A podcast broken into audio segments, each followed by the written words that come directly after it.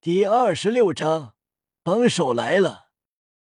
叶雨惊讶，这里竟然有食物系魂师。食物系魂师的罕见程度，不比先天满魂力小。大师道，他的武魂确实是面，但并不是食物系，而是控制。一开始选错了发展方向，便废了。即便他的面可以吃。但起到的辅助作用微乎其微。夜雨点头，那还真是挺可惜。原本可以成为罕见的食物系魂师，一开始却选错了方向。唐三也算清楚了，开始选择好的、适合自己的发展方向有多重要，觉得自己拜大师为师是最好的选择。就当夜雨三人准备离开。那男子吆喝着：“大师，不要走啊！你们来这里就像我给你们拉面一样，很开心。”大师纠正道：“不要开心，也别拉了，我们不会买。”大师没有再理会，沿着道路往前走着。一路走着，吆喝声不断。靠近猎魂森林后，不再是有人卖东西。而是吆喝着组团，有没有一起猎杀魂兽的？我是攻击型二十六级大魂师，武魂火枪。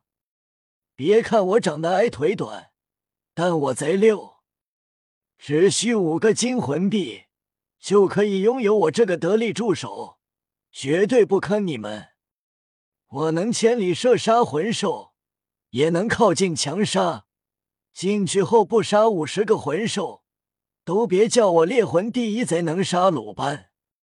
不能给你猎杀最合适的魂环，我就不要钱。唐三听着吆喝声道：“这么厉害？”大师道：“吹嘘的，不用理会。”好的，有没有大哥哥组团要我？我是辅助系魂师。只会奶，雇佣金六个金魂币。一个钢牙妹高喊着：“六金魂币给你，待会你负责奶我们就行。我们队伍五个战魂师，待会安排一个战魂师保护你。”好的，大哥哥。小妹妹，虽然你战斗力弱，但你钢牙贼帅。大师看着这些团队，目中露出不屑。小三、小雨，你们要知道，一个真正优秀的团队，至少由五个部分组成：食物系补给，辅助系负责状态，敏捷系负责侦查，力量系负责抵挡，攻击系负责歼敌。因为魂兽不容易猎杀。就需要团队合作，有其他人的帮助会顺利很多。自身只需要给魂兽最后一下就行了。夜雨和唐三点了点头，在实力没有足够强大前，同伴也是很重要的。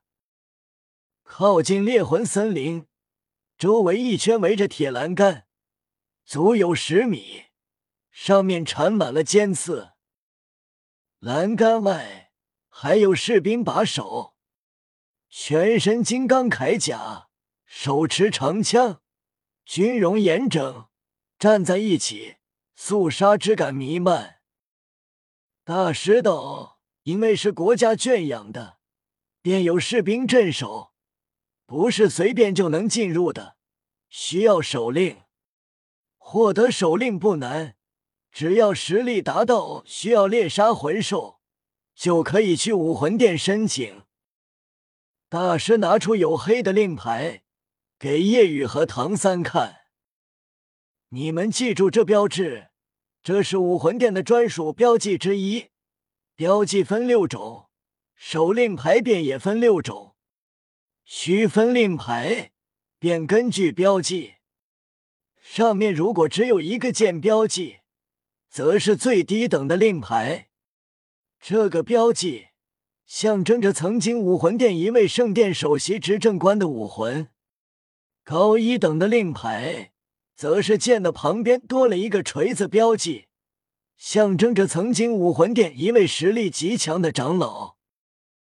唐三好奇问道：“老师，这两个都是器武魂，我听说兽武魂比器武魂更强。”大师摇头：“没有谁强谁弱，这要看觉醒时自身的魂力以及修炼方式。”所拥有的魂环，三十级前，兽武魂魂师因为可以将兽武魂附加在身上，所以显得厉害些。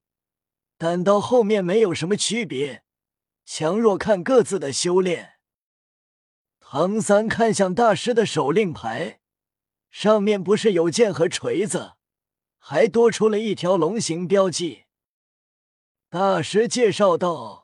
我这个令牌便是第三等令牌，拥有这个令牌可以进入天斗帝国大部分魂兽森林，并且猎杀完魂兽后，令牌不需要像其他两种令牌交回武魂殿。我这个可以终身持有。唐三好奇，老师，你手中令牌上的龙形标记是一种极为强大的兽武魂吧？大师点头问：“这标记代表着蓝电霸王龙，在兽武魂也算是顶尖的存在。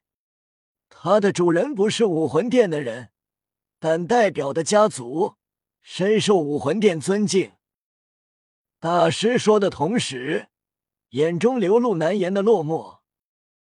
嗯，叶雨眉头微微皱了一下，因为。当大师说蓝电霸王龙是兽武魂中顶尖的存在时，他的内心深处升起一股自然而然的不屑。叶雨很惊疑，自己并没有不屑。蓝电霸王龙确实是很强大的兽武魂，这点他很认同。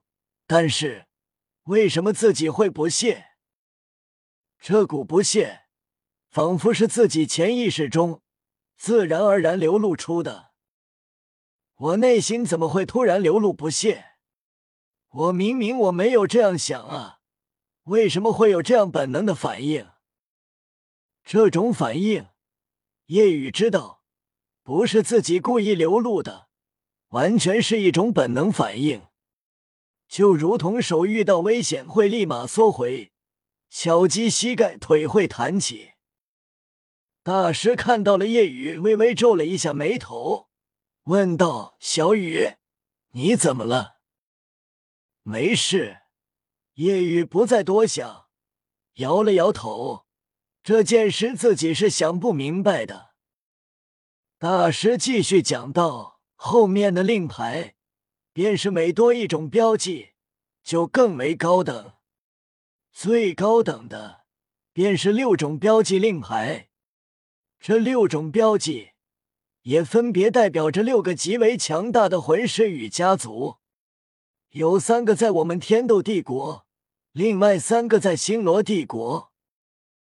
唐三好奇，这六个强者是魂圣，还是魂斗罗，或者是封号斗罗？